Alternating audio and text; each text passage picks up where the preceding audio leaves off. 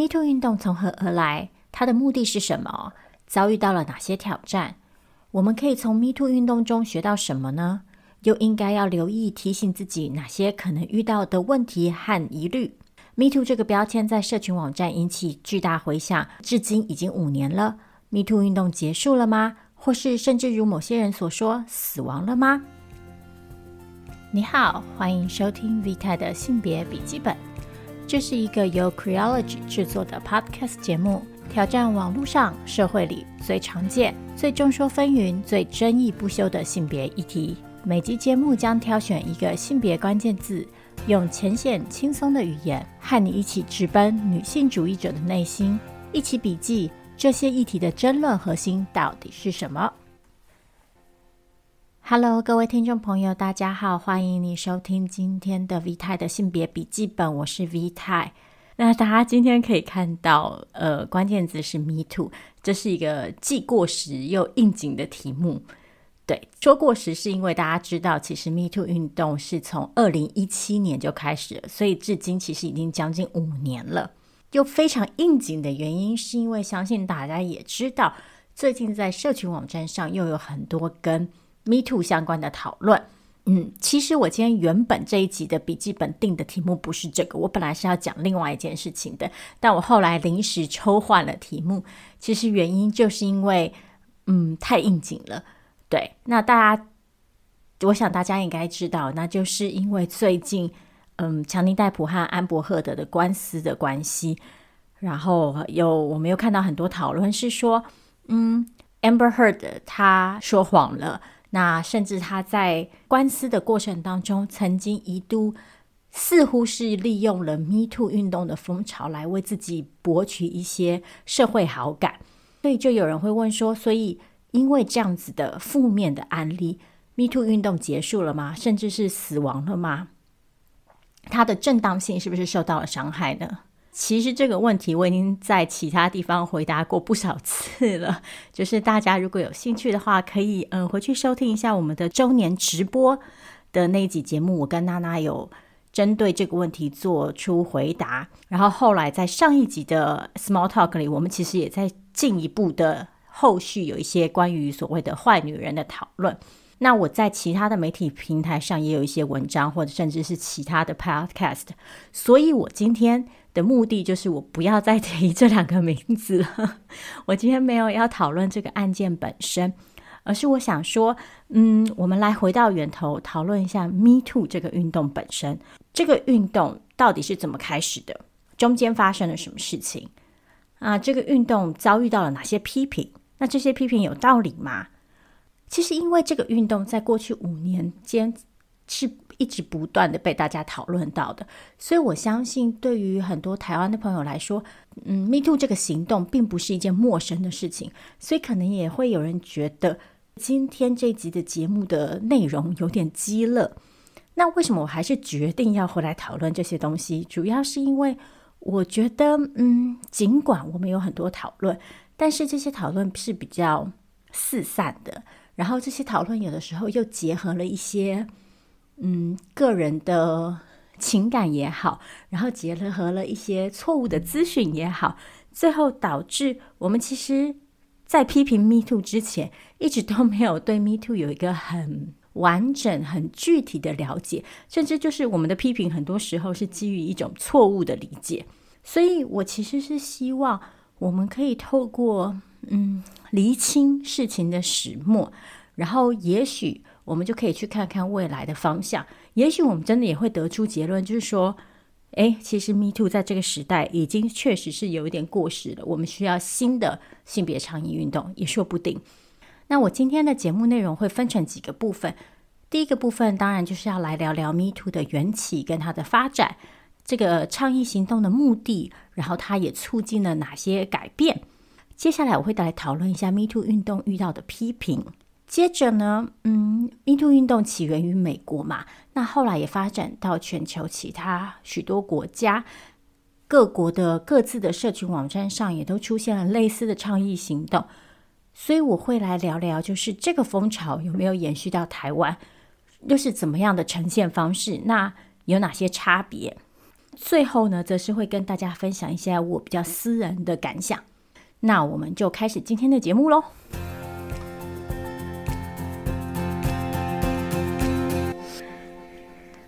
首先呢，就刚刚其实讲到了嘛，Me Too 这个标签，就是这个 Hashtag，其实是在二零一七年开始被广为人知的。但是它其实最早出现在社群网站上是二零零六年的事情。当时有一位美国的社运工作者叫做 Tarana Burke，他在他的 MySpace 上第一次使用了这个词汇。可能有些年轻的朋友还不知道 MySpace 是什么，没有关系，反正就是当时大家爱用的社群网站这样子。Burke 呢是一位黑人女性，她自己也曾经遭遇过性暴力，所以因此投入了相关的工作来协助性暴力的幸存者。那她一开始在自己的网络空间上使用了 “Me Too” 这个词汇来讨论性暴力。他的主张是希望可以提醒大家，就是我们要透过同理心来为受暴的妇女赋权赔利，尤其是年轻弱势然后少数族群的女性。当时呢，这个倡议行动还没有受到太多的注目。当然，原因有很多，可能是当时的社群网站还没有那么发达，那也有可能是因为，嗯，作为黑人女性。他们在主流媒体所能获得的曝光率，确实可能是不如白人女性的，等等等原因。那总之，这个倡议行动当时没有受到太多注目。那直到要到二零一五年的时候，就是大家熟知的哈维·温斯坦的案件开始爆发。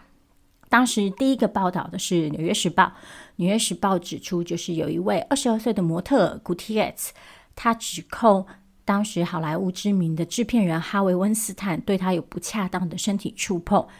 而且也利用他在演艺界的名声跟地位去强迫他服从这样子。古提耶斯报案之后，就和纽约的警方合作，录下了他和温斯坦之间的录音。在这段录音里面，温斯坦确实是有承认他自己有不恰当的触碰行为。然后除此之外呢，还有另外一位好莱坞女演员麦克高文。他也对温斯坦提出了指控，不过当时在二零一五年的时候，这两起指控其实并没有更进一步的发展。当时最后曼哈顿警方是主张证据不足，所以决定不起诉。接着我们就持续来到二零一七年，那这中间陆陆续续有一些对温斯坦的指控，然后包括来自演员艾丽莎米兰诺，米兰诺就是。第一个在推特上发文采用了 “Me Too” 这个 hashtag 的人，那是二零一七年的十月十五号。当时米兰诺的发文内容是说：“如果你曾经遭遇过性骚扰或性暴力的话，请你在这则发文底下回复 ‘Me Too’，就是我也是这样子，我也遇过。”然后呢，在各个转发跟回复当中呢，就有一位美国女性的社运工作者在转发的时候说。如果呢，所有曾经遭遇过性骚扰或性侵害的女性都发文，然后写下 “Me Too” 两个字，人们可能就会看见这个问题的严重性。所以呢，他就鼓励所有的女性都应该转发回应 “Me Too”，然后让更多的人可以关注性暴力跟性骚扰问题。那接下来的发展，大家应该也都不陌生，就是开始有非常多的人响应，不管是一般女性还是名人。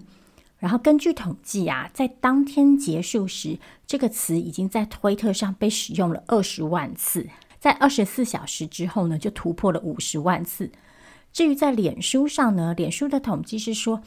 大概在二十四小时内有四百七十万个人使用了这个标签，相关的发文则有一千两百万则。所以大家就可以看到，这个数字其实是非常庞大的，就是在短时间内。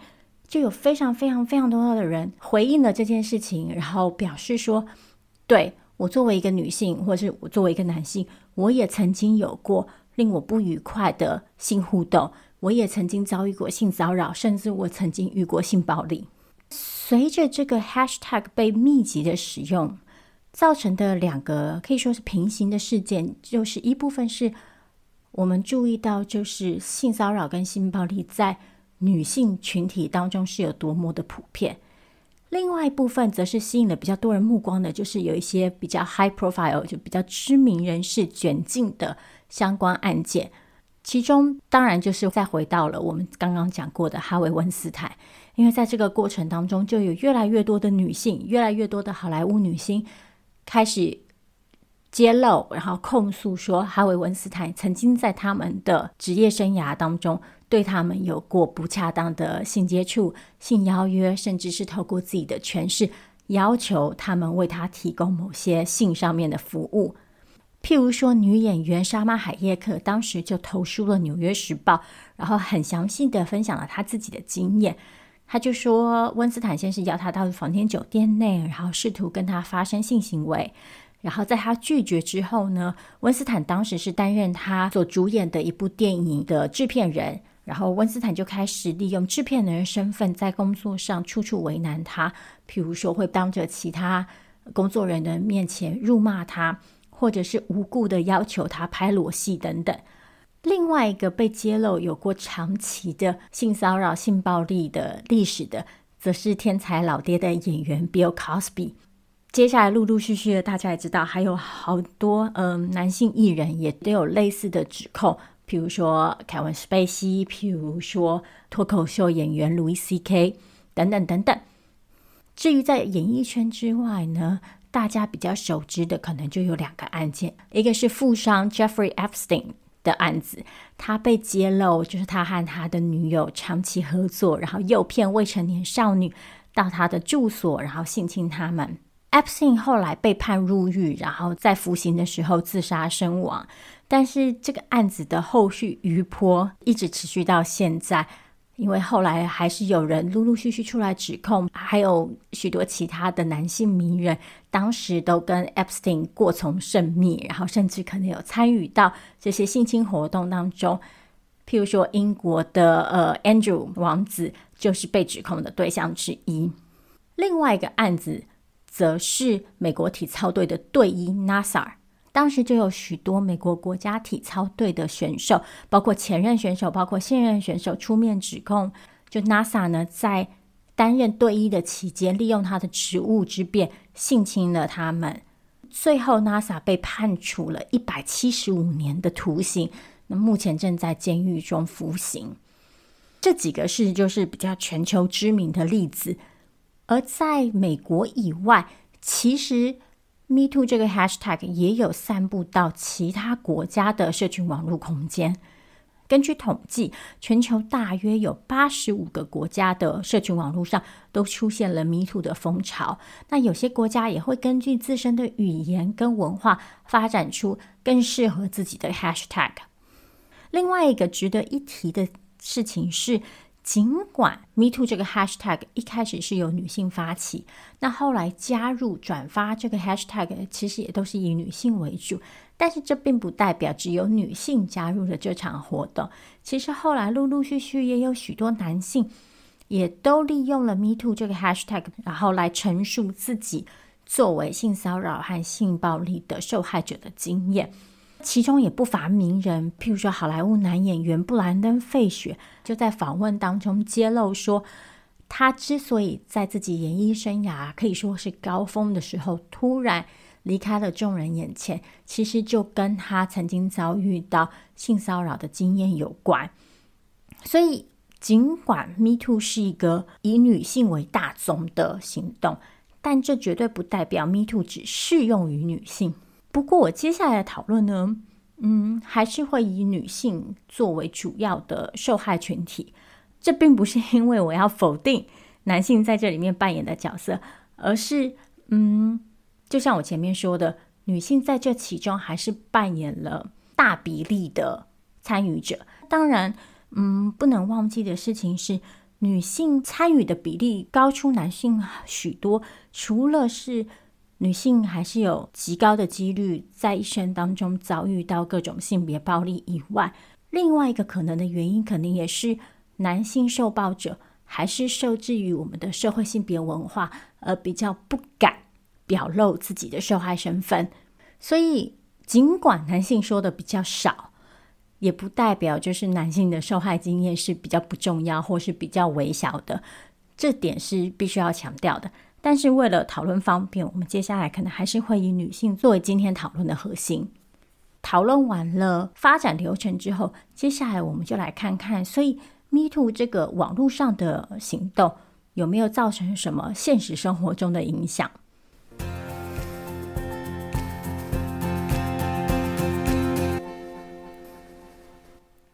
首先，虽然这是一个网络上的行动，但是它的影响不只限于网络。这个行动最直观的影响之一，当然就是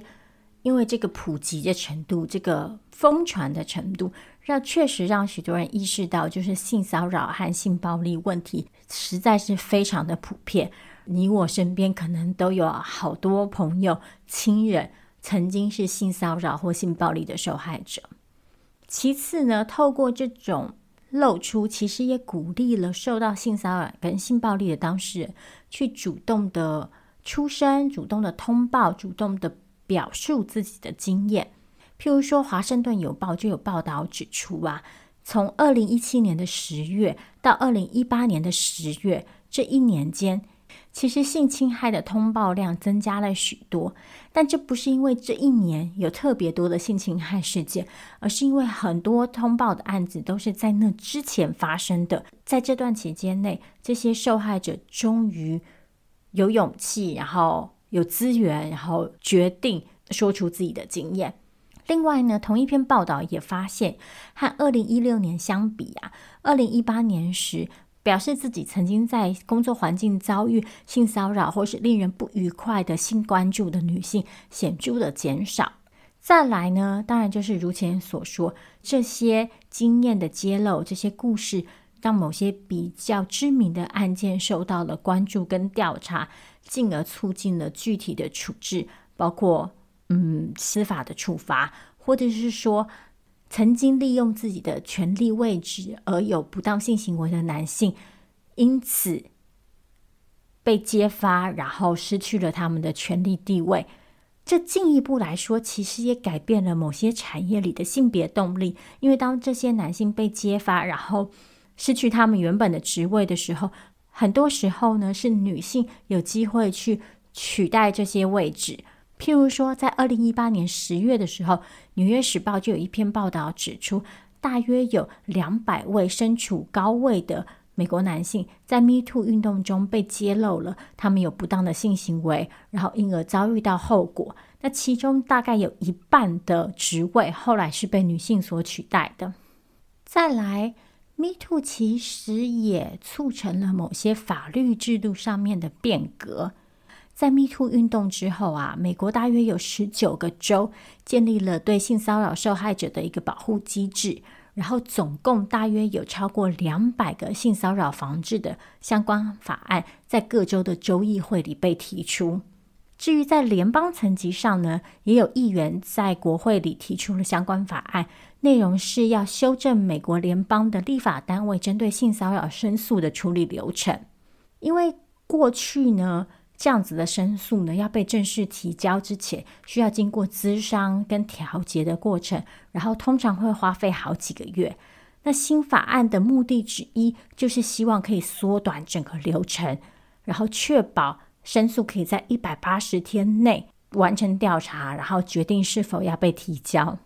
另外一个重点则是呢，性骚扰的申诉者可以转换职位，而不需要和被他指控的人行为人一起工作。然后，这个法案也进一步的规范了跟补偿金相关的事宜等等。整体来说呢，这个法案希望为性骚扰的受害者提供更完整、更充分的保护。这个法案在今年的二月的时候呢，已经正式通过了。而除了法律以外呢，也还有一些社会层面上面的改革，比如说社会运动方面呢。Me Too 就激发了很多其他的行动、组织跟支持服务，其中一个比较为人所知的，大概就是 Times Up 基金。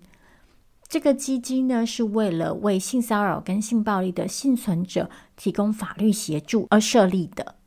另外一方面呢，在整个 Me Too 运动当中，其实大家可能都有发现，就是很大一部分的揭露是关于职场上的性骚扰和性暴力。那这其实不难想象。一方面，我想很多朋友也听说过，就是很高比例的性骚扰和性暴力其实是发生于熟人之间，而不是来自于陌生人。二来，则是职场上面确实有着比较明显而更复杂的权力关系。再来呢，职场上的性骚扰跟性暴力啊，常常会因为当事人担心影响他们的工作，担心他们被报复，或者是职场上的那个权力地位是非常非常坚实，然后难以撼动的时候，导致这些当事人不敢、不愿意通报他们遭遇到的。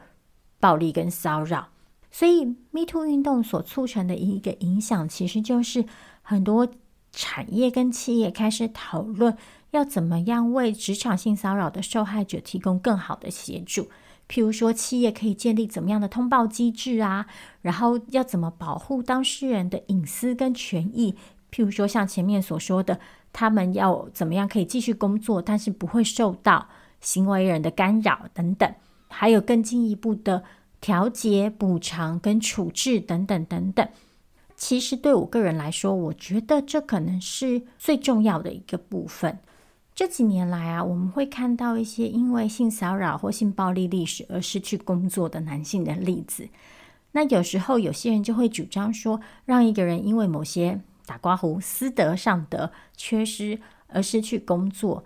好像不是太公平。譬如说，在好莱坞的例子里，有些人就会主张说：“哎，我们要让艺术归艺术，政治归政治，等等。”嗯，我觉得呢，针对行为人呐、到底应该受到什么样的处罚或处置？这其实是一个可以讨论的问题，包括了不同的行为程度，是不是应该受到不同程度的处置？另外一方面，光是剥夺工作机会，是不是就足以彰显正义？这也是一个可以讨论的问题。因为我会觉得，我们更需要的可能是培养这些行为人的性别意识。但另一方面，我觉得在这个讨论里，很多人会忽略的一件事情是，职场性骚扰其实关乎的不只是个人而已，而是这些事件累积起来之后，会打造出一个敌意的工作环境。然后这个敌意常常是针对女性的，所以结果就是女性会在这些环境里感到不安全，进而可能会抵消我们选择投入这些产业的意愿。譬如说一个例子就是，嗯，某些朋友可能也会听过一些在社运团体当中发生的，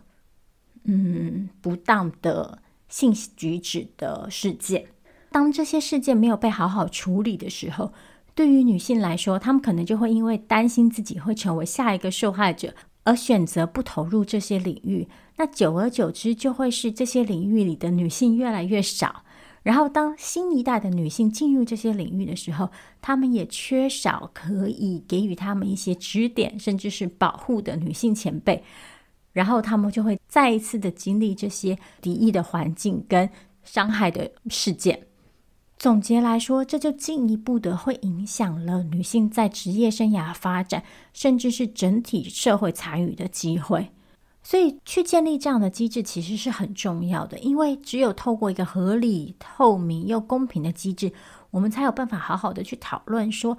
面对职场上的性骚扰跟性暴力问题，究竟怎样的回应是对的，然后也才有可能去发展出更多元的处置方式。更重要的是，就可以去创造一个比较友善的职场，让人们觉得自己在职场上遭遇到的性别不正义是可以被说出来的。也唯有如此，我们才有可能去讨论修复的可能。最后呢，Me Too 造成的另外一个影响，当然就是整体社会性别意识和性别互动上面的改变嘛。虽然这是老生常谈了，但 Me Too 确实是又开始了。我们应该如何修正当代性别文化的讨论？但是我会觉得啊，这个改变不应该是说我们要把性的元素从所有的公领域当中都排除，或者是让人们在和异性互动的时候都要小心翼翼。像其实这句话本身也就是一个刻板的印象，因为性骚扰和性暴力不会只存在于性别不同的两个人之间，同性之间也可能有这样子的问题。所以我们要促成的一个性别文化，绝对不是每个人只要跟其他人互动，然后只要这个互动牵扯到身体、情感跟性的时候，大家就变得非常的紧张，然后非常的小心翼翼。我觉得不是这样子的。比方说，其实就有报道指出啊，在 Me Too 之后，有些男性就会表示说自己已经不知道要怎么和女性相处跟互动，担心自己会把握不好，就是调情跟性骚扰之间的分际。甚至有男性主管指出啊，当他们要应征新的员工，然后当这个职位是需要出差的时候，他们会想要避免雇佣女性，以避免将来需要一起出差，然后。可能产生的风险。那从这个角度看来，可能就会有些人觉得说：“诶，这样是不是女性反而又因此受害？”我自己觉得啊，这正好说明了就是讨论这些性别文化的重要性。因为其实问题从来都不是我们对他人有好感、有性欲，或者是基于这个欲望去提出邀约，而是说。这样子的互动模式，怎么样受到我们当前的性别规范跟职场权力位置的影响，然后导致其中一方，通常是男性，会经常性的把某些行为样态视为理所当然，然后他们对自己的权力位置可能毫无所觉，进而去忽视了他人的意愿，或是根本没有想过要去询问他人的意愿，或者是利用自己过去。学习到的性别文本来诠释别人的反应，所以说到底啊，我会觉得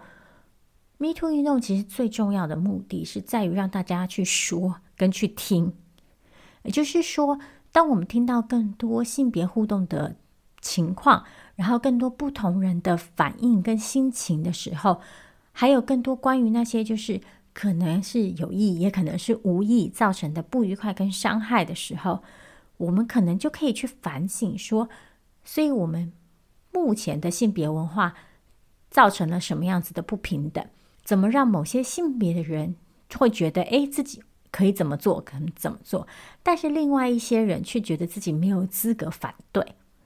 唯有当不同性别的人有着同样的机会。可以去说出自己是怎么诠释性别互动的时候，各种互动习惯所产生的差异，才有可能被平等的解决嘛。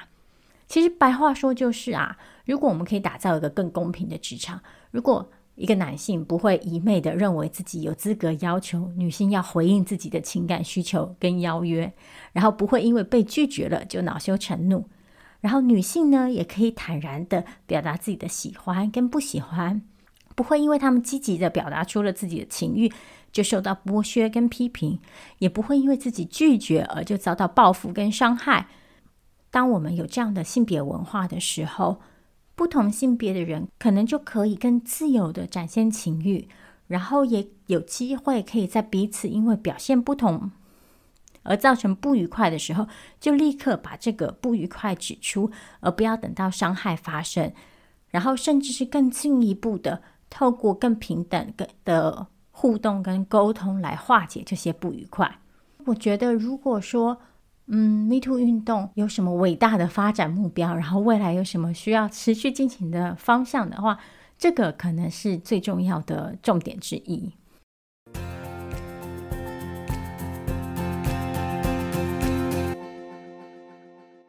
那说完 Me Too 正面的地方之后，我们当然就要来讲反面的事情，也就是其实大家也都知道，Me Too 运动从二零一七年到至今五年来，一路上其实都遭遇到不少批评。那我个人觉得，其中有些批评是很合理的，但是有些批评其实是建立在一种对嗯父权规范的拥护，然后对女性主义的误解上面。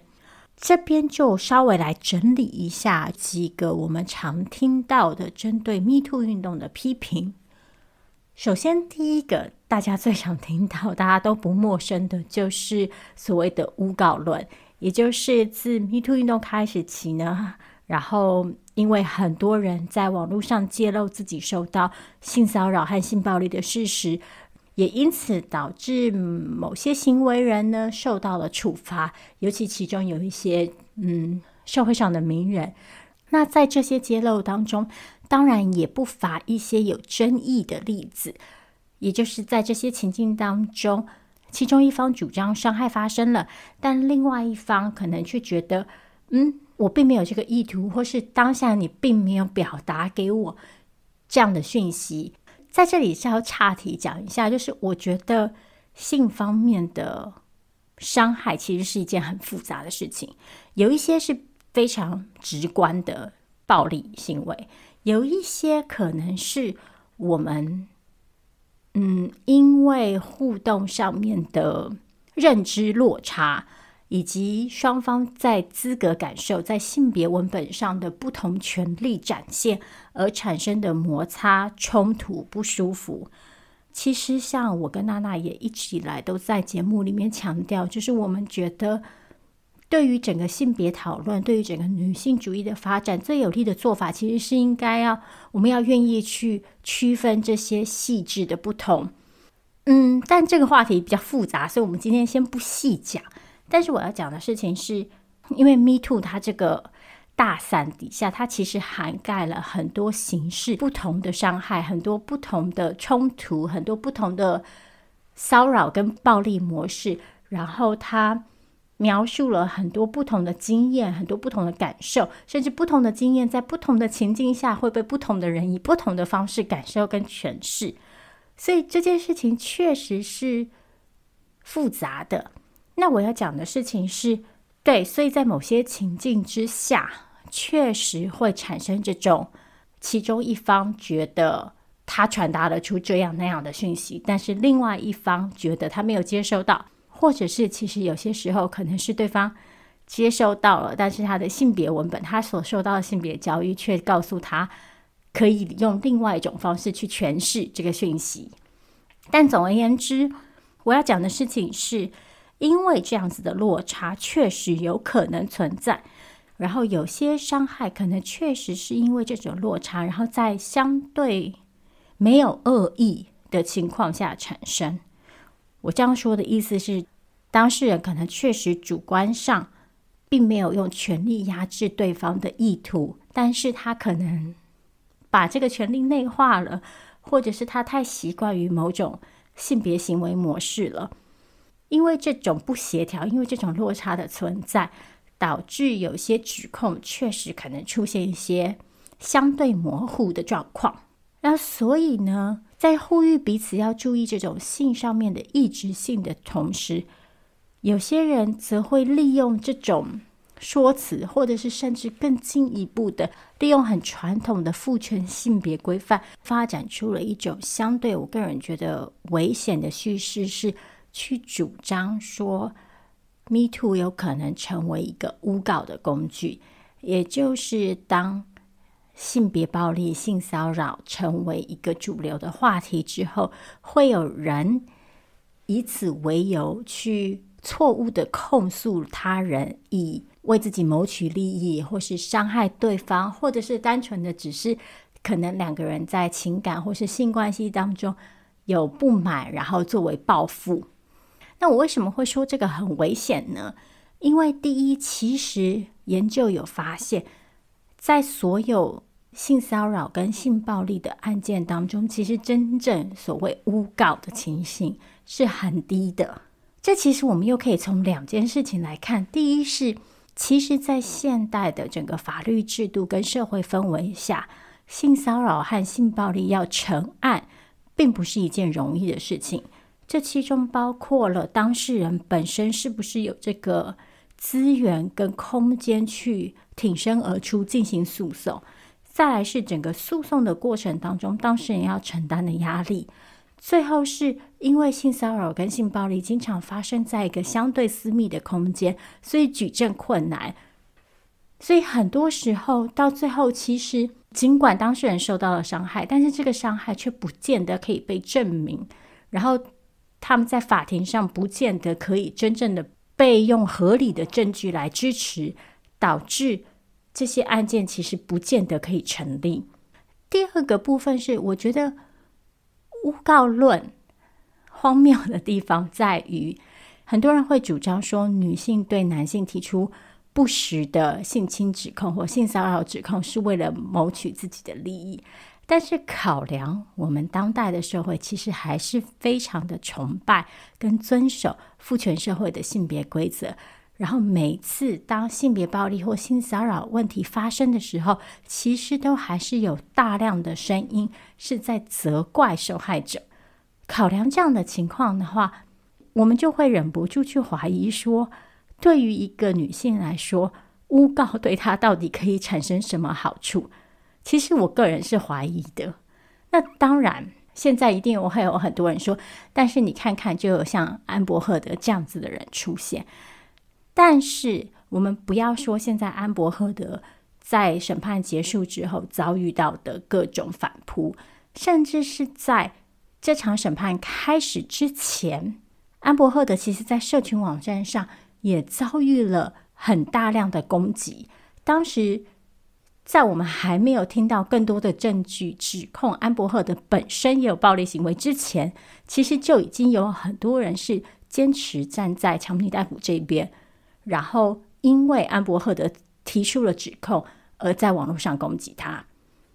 再来，最重要的事情是，其实这个诬告的指控很大一部分就是来自于传统的责怪受害者的逻辑，这又是来自于父权社会以男性作为支配者，女性作为从属者，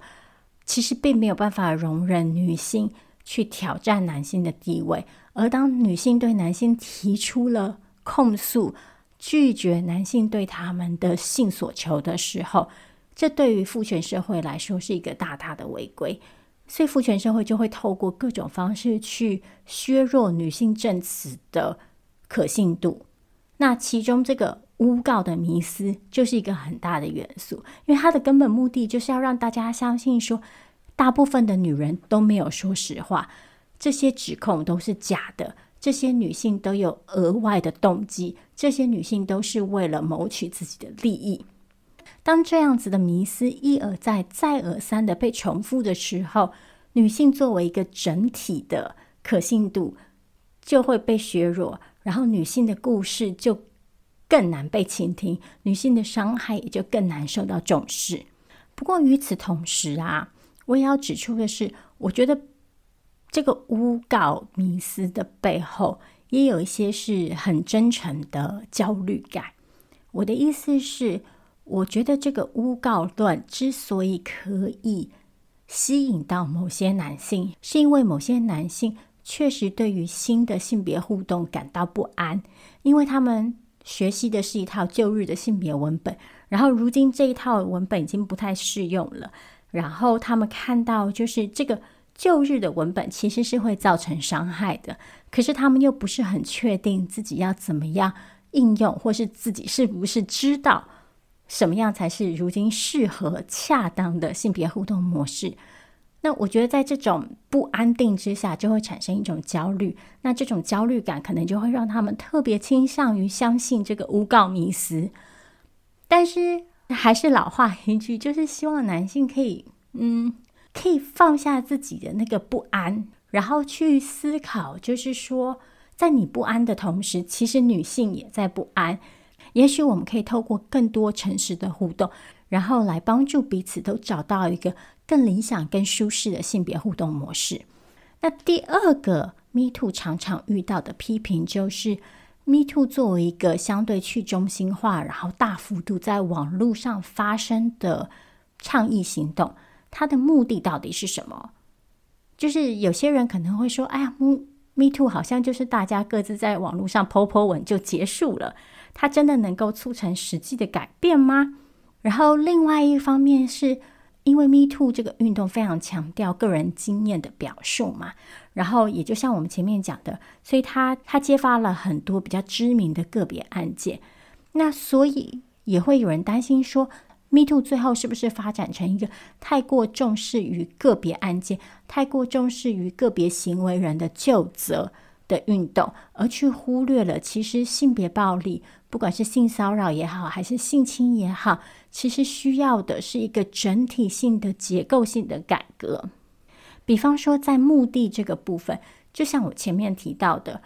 嗯，在职场上面的性骚扰。发生之后，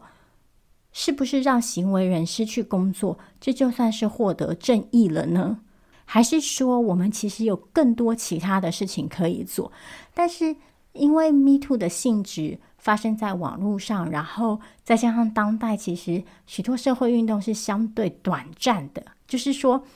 它能吸引到我们的注意力的那个时间是相对少的，所以变成大家关注的焦点，好像常常会。停留在事情揭露，当事人有没有去被处罚，比如说有没有去坐牢，反而会去忽略掉，就是有一些更基础的改变是需要我们去做的。我想要讲的就是，确实 Me Too 这个运动，因为它涉及的人很多，它涉及的情境很多，然后它并没有一个中心的领导，它一开始就是一个网络上面的一个怎么说发想。然后大家各自依照自己的意愿加入，所以它看起来是一个相对松散的行动。他也没有一个很明确的目标，就是说，好，今天这个运动想要达成的到底是什么什么什么？因为其实说到底，唤起大家对性骚扰与性暴力的重视，其实是一个相对模糊的目标。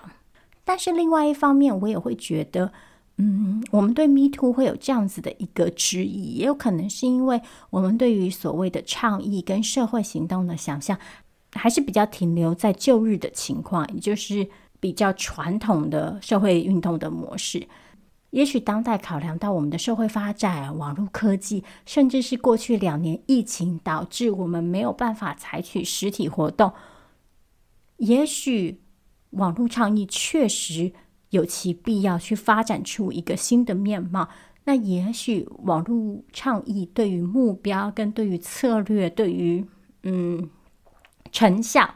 的评估方式，也会跟传统的倡议是不一样的。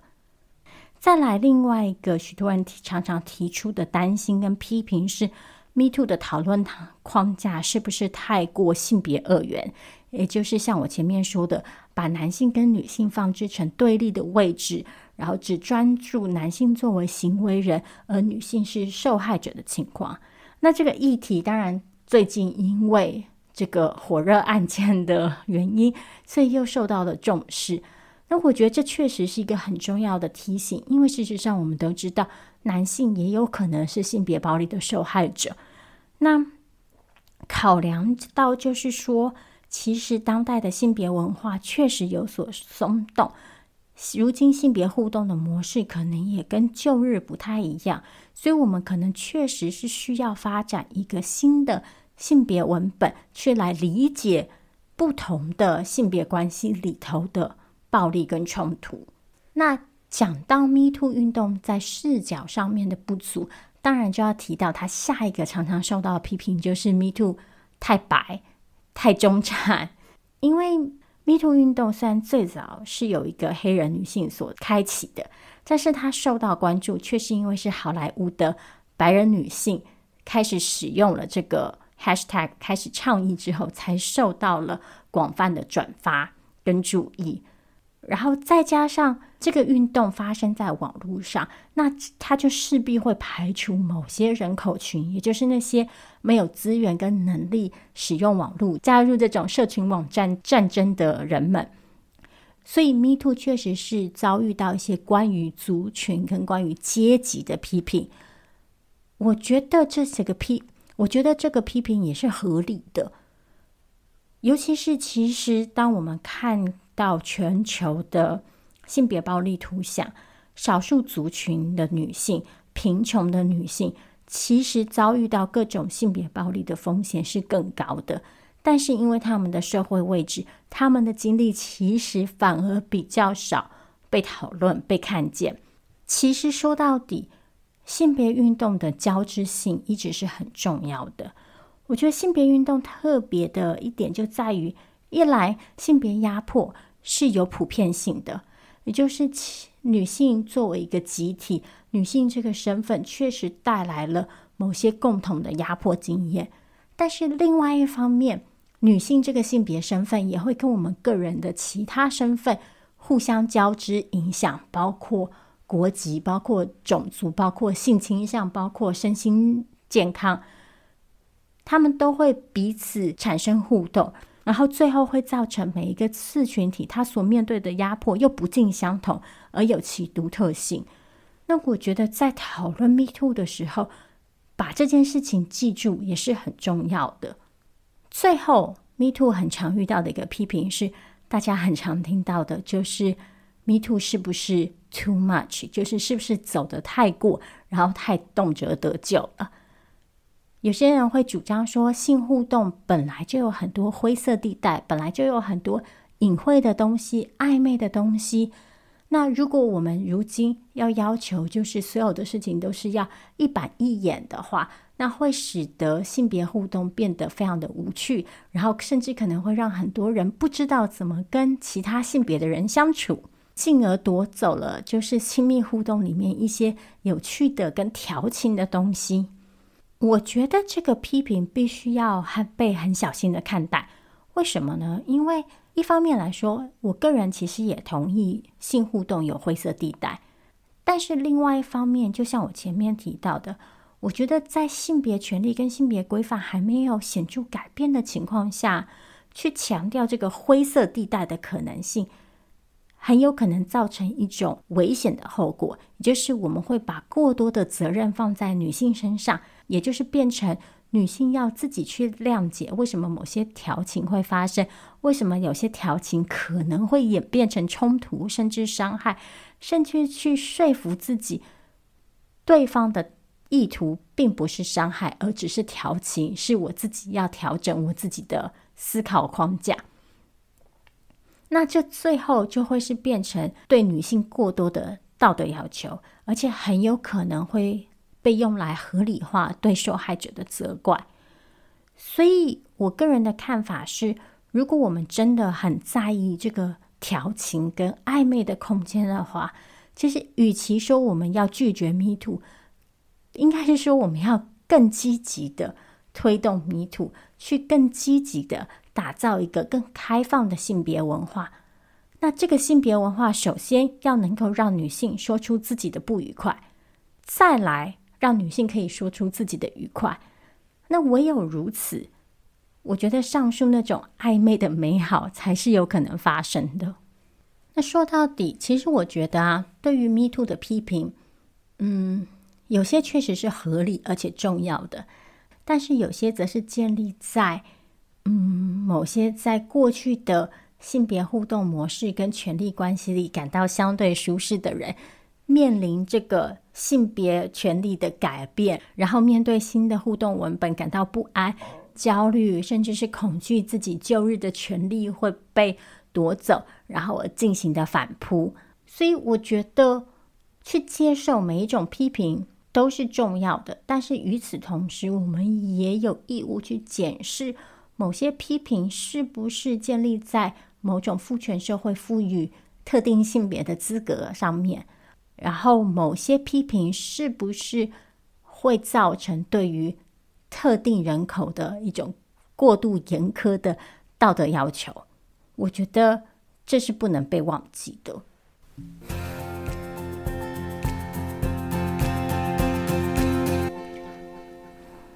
接下来，我想要跟大家简短的聊一聊 Me Too 在台湾的状况。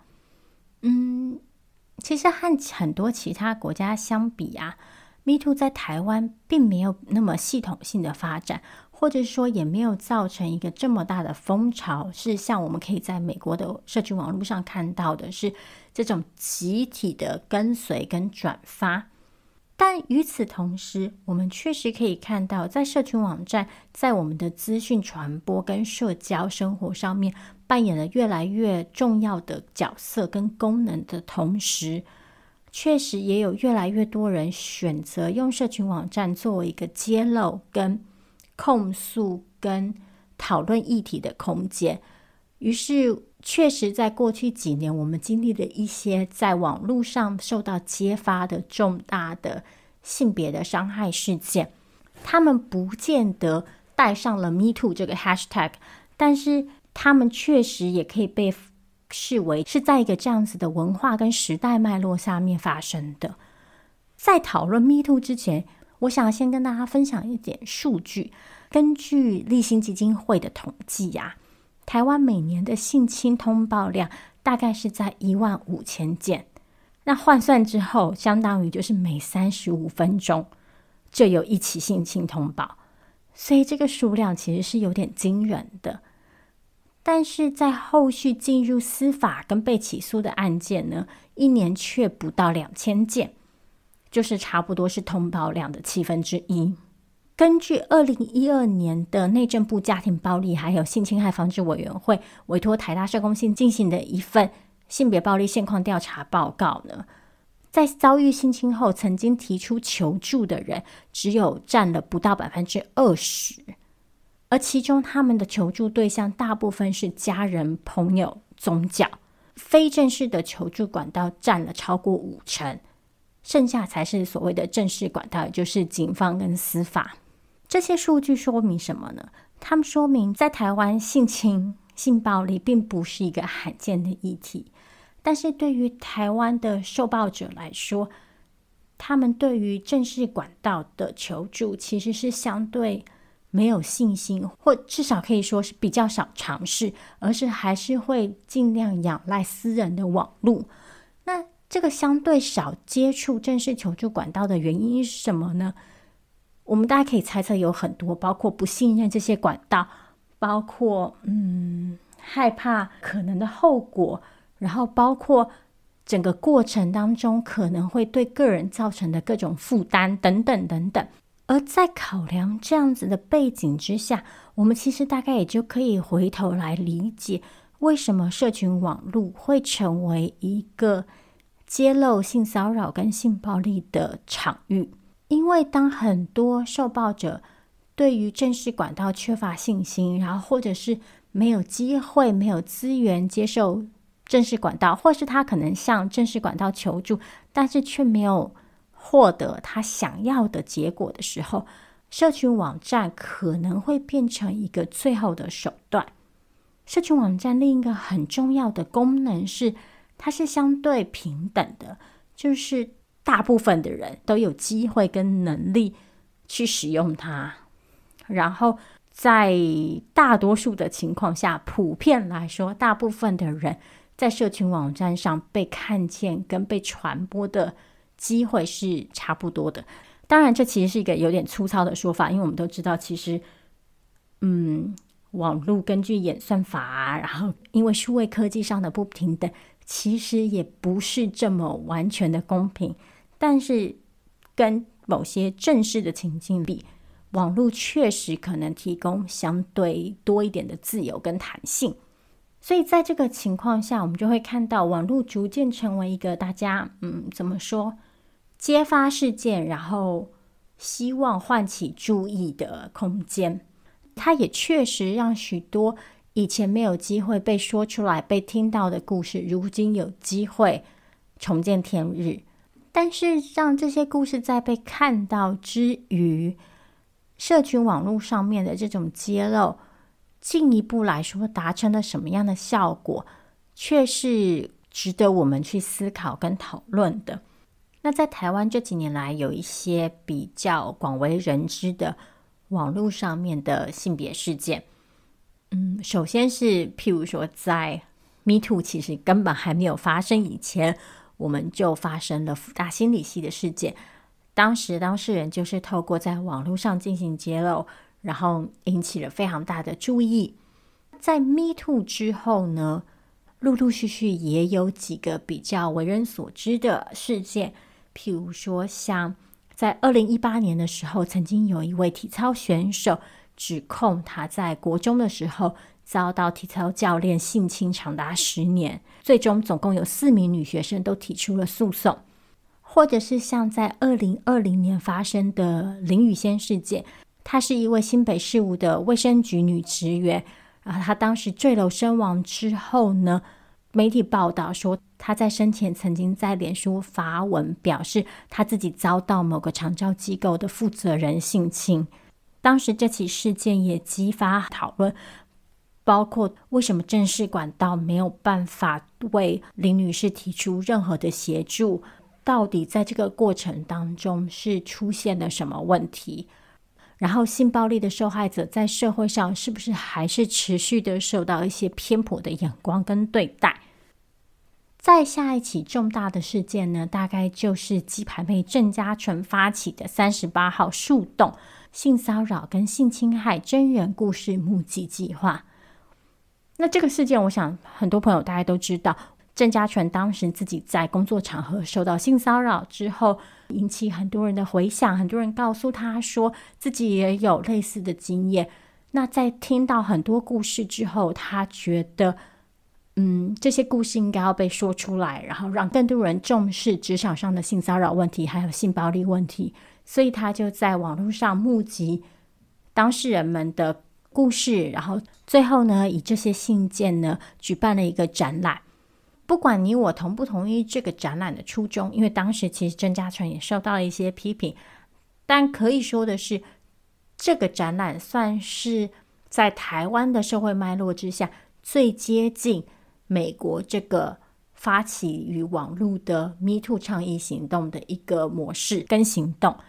那下一个问题可能就是，所以为什么台湾没有更多的类似的倡议行动？为什么在台湾的网络上面没有广大的转发跟呼应，然后去使用这个 Me Too 的 Hashtag？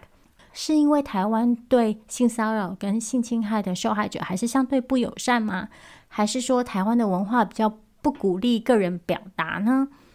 嗯，我觉得这些可能都是原因。然后其他可能还包括台湾人的网络使用习惯，还有像前面提到的台湾人习惯向非正式管道寻求协助等等等等。但我觉得不管原因是什么。最重要的，我们要记得的事情是，对于性别暴力、对于性骚扰、对于性侵的关注，并不是只有这一个方式可以达成。台湾也有可能发展出自己的倡议模式。再来，最最最最重要的，其实是我们绝对不应该因为台湾没有这种大幅度的 Me Too 转发，就去假设台湾的性骚扰跟性别暴力问题比较不严重。因为就像刚刚的数据告诉我们的，并不是这样子的，所以我们不应该因为没有足够的人出来陈述自己的故事，就去假设这个问题不存在，而是应该去反省说，那我们要怎么样可以让更多的故事被听见？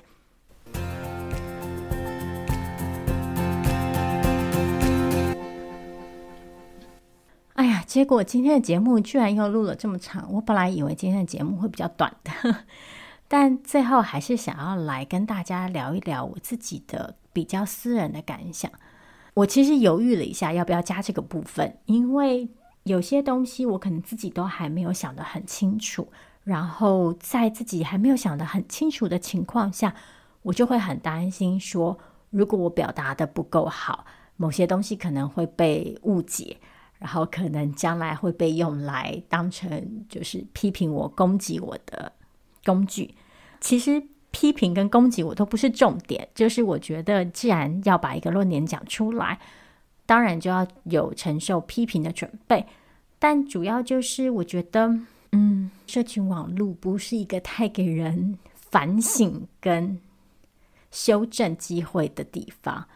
因为。在社群网站上，我们其实接受到的资讯都是很当下、很片面的，所以你可能今天听到我讲什么，你就觉得我的想法是这样。那我当下的想法肯定也确实是这样，可是我可能在几个月甚至几年之后有所改变，然后我可能有新的想法，但是你却不见得有机会接受到我那个新的想法了。然而在讨论的时候，我们都很容易去假设，就是某个人在某个时刻。说出来的话，就势必代表他在所有时刻的立场，所以我们就会看到很多网络讨论，动不动就是拉出你过去对某个人的发言的截图，然后去认定这个人现在的想法一定也是这个样子。当然，其实老实说，人的想法大部分的时候啊，改变的空间也不大啦。但是我自己还是觉得，这种缺少反省跟悔改的机会。的网络讨论环境让我自己有一点点害怕，所以有的时候我就觉得，如果我还没有把一件事情想得很清楚，或是我还没有很确定的话，我是不是就先不要讲？但是另外一方面，我有时候也会觉得说，其实也许有很多人跟我一样不确定。也许当我们一起分享这个不确定的时候，我们可以给彼此一点灵感、一点启发。那说回 Me Too 运动，其实从一开始就遭遇到很多批评跟很多反扑，不是只有到安伯赫德开始才有这些声音。台湾尽管没有太多人使用这个 Me Too 的 tag，但是其实批评声音也不少。有人会觉得说：“哎，Me Too 有用吗？”或者是像前面说的，质疑这个运动走过头了，甚至发展成了一个打压男性的运动。然后有些人会很恶意的质疑说：“哎呀，参与的女性其实都别有动机，或者是都只是为了沽名钓誉等等。”那在最近的事件之后，大家的问题就就变成了：哎。当有某个说谎的女性滥用了这个运动的时候，这个运动的正当性还存在吗？然后，这个运动是不是忽略了男性受害者呢？等等的问题。其实，针对 Me Too 运动到底是不是结束了这件事情，我之前跟娜娜也在节目里分享过我们彼此的心情。那娜娜当时在上一集的节目说了一件事情，我个人很认同。当时娜娜说，她觉得 Me Too 运动只是第一步。也就是她期许的是，Me Too 这个运动后续应该还要带起更多更多的运动，更多更多体制上跟文化上的变革。到那个时候，我们才有可能去判断这个运动到底是成功了没，还是失败了。然后我们才能够判断这个运动是不是已经结束了，或是走到尾声了。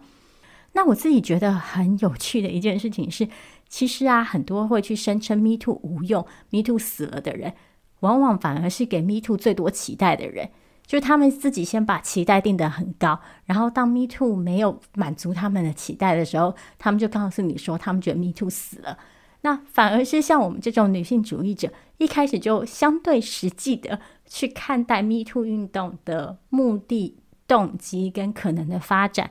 所以走到今天，我也不会去跟你说，哎呀，Me Too 运动应该要更伟大。或者是如何如何，因为对我来说，所有的性别运动其实都是逆水行舟，其实都是需要长久的努力才可能看得到一点一点的进步。那我自己觉得，Me Too 运动最大的目标是唤起同理心，一来是让更多人知道性骚扰跟性暴力问题的普及程度，二来是让人们知道性骚扰跟性暴力问题的抑制程度。也就是我们会听到很多很多的故事，但是这其中每一个故事都不一样。有些人的伤害跟你想象中的不一样，有些人遇到伤害之后的反应跟你想象中、认知中的不一样。有些人对于伤害的复原跟处理跟你理解的也不一样。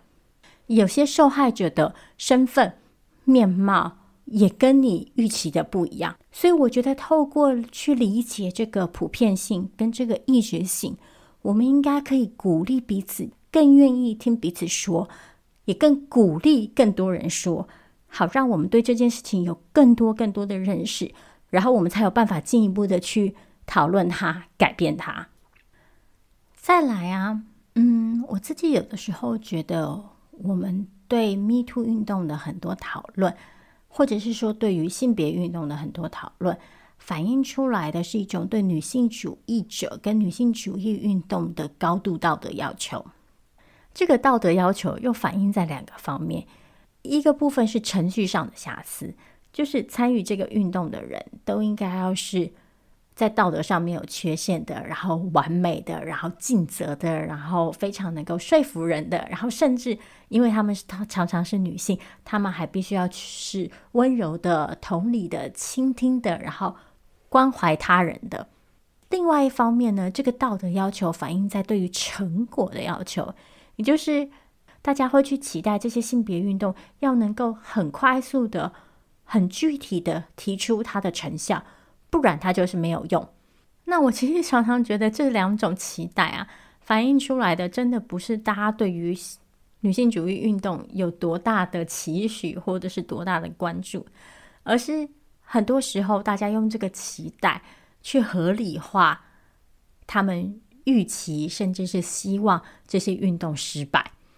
我这么说的意思，当然不是说我们不能对性别运动有要求、有期许，而是就像我每一次谈到就是批评女性的时候，都会讲到的。我觉得我们要去思考的是，这个道德要求是不是合理的，是不是公平的，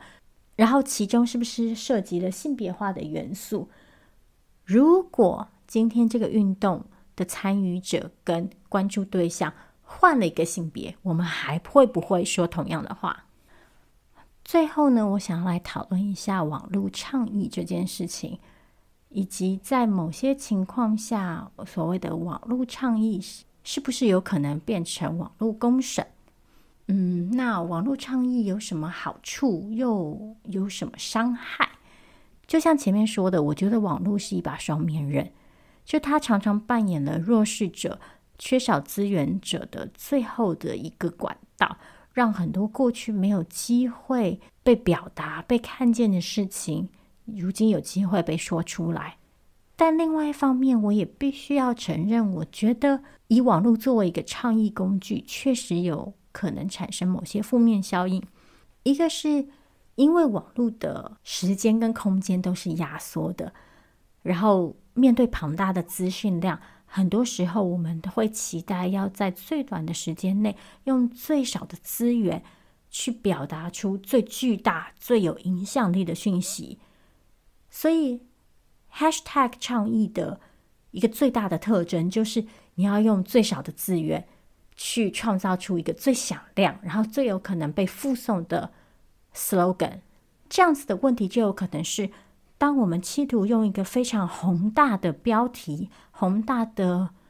标语来概括所有的事件的时候，我们当然就会遇到一个问题是：那事件跟事件彼此之间的异质性就有可能被忽略。被忽略之后所造成的另一个负面结果，就是当某一个特例被强调的时候，反对者就有可能。以这个特例作为一种理由去否认你整个运动，就像这次安博赫德的事件一样，很多人就会以就是这个 “believe all women” 相信所有的女人这个标签作为批评的元素。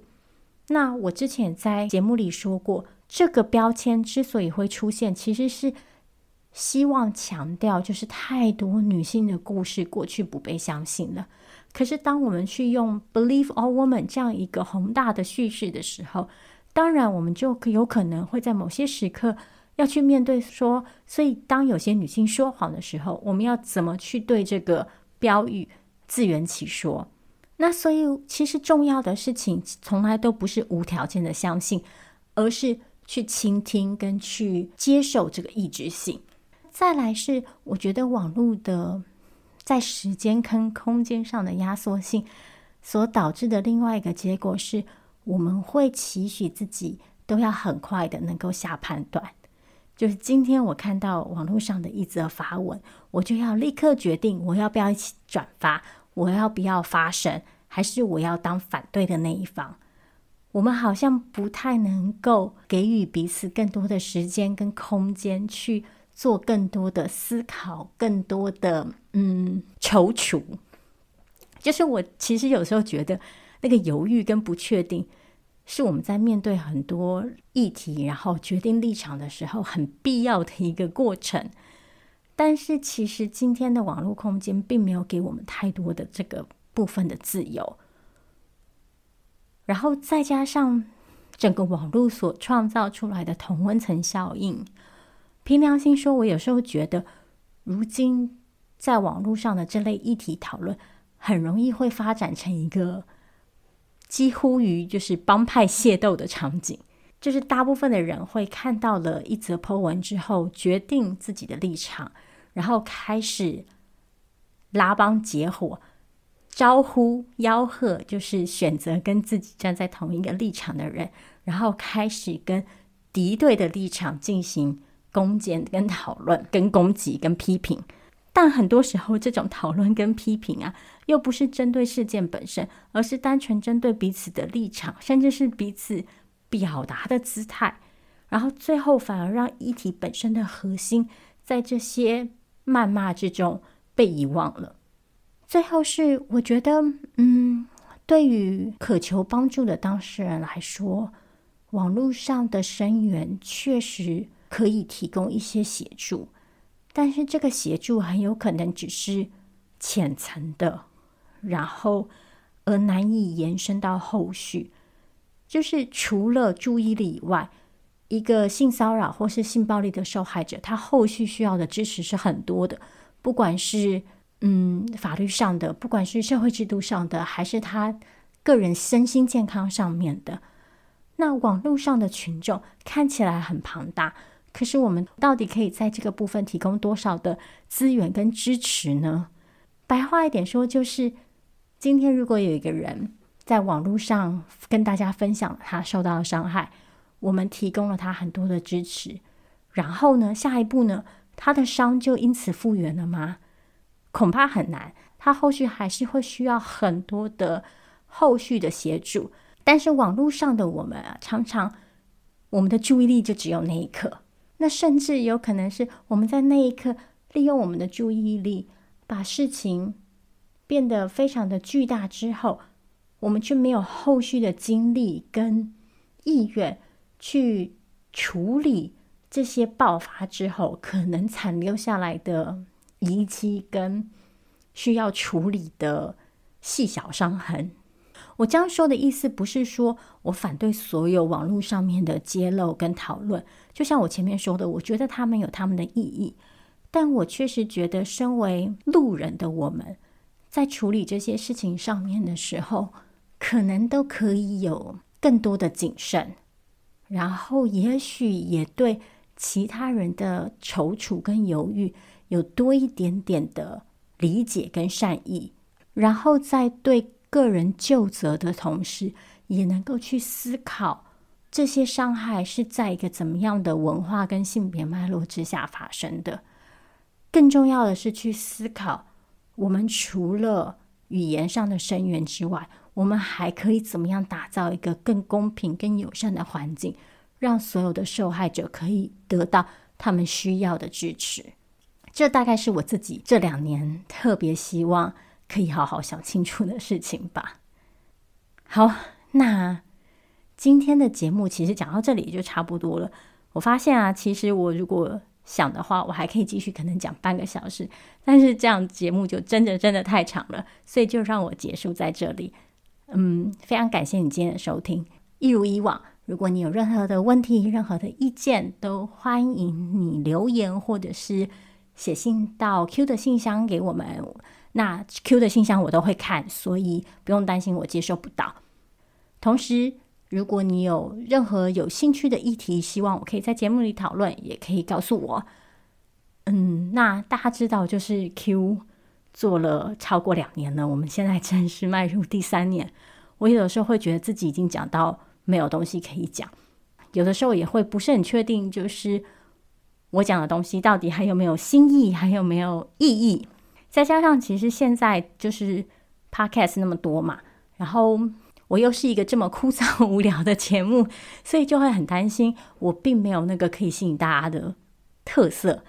但嗯，要怎么样？把自己的节目做得更好，是我要去思考的事情。但我想说的是，谢谢所有给我鼓励跟支持的朋友们，你们的收听、你们的留言、你们的点赞、你们的分享，都给我非常非常非常大的鼓励，然后都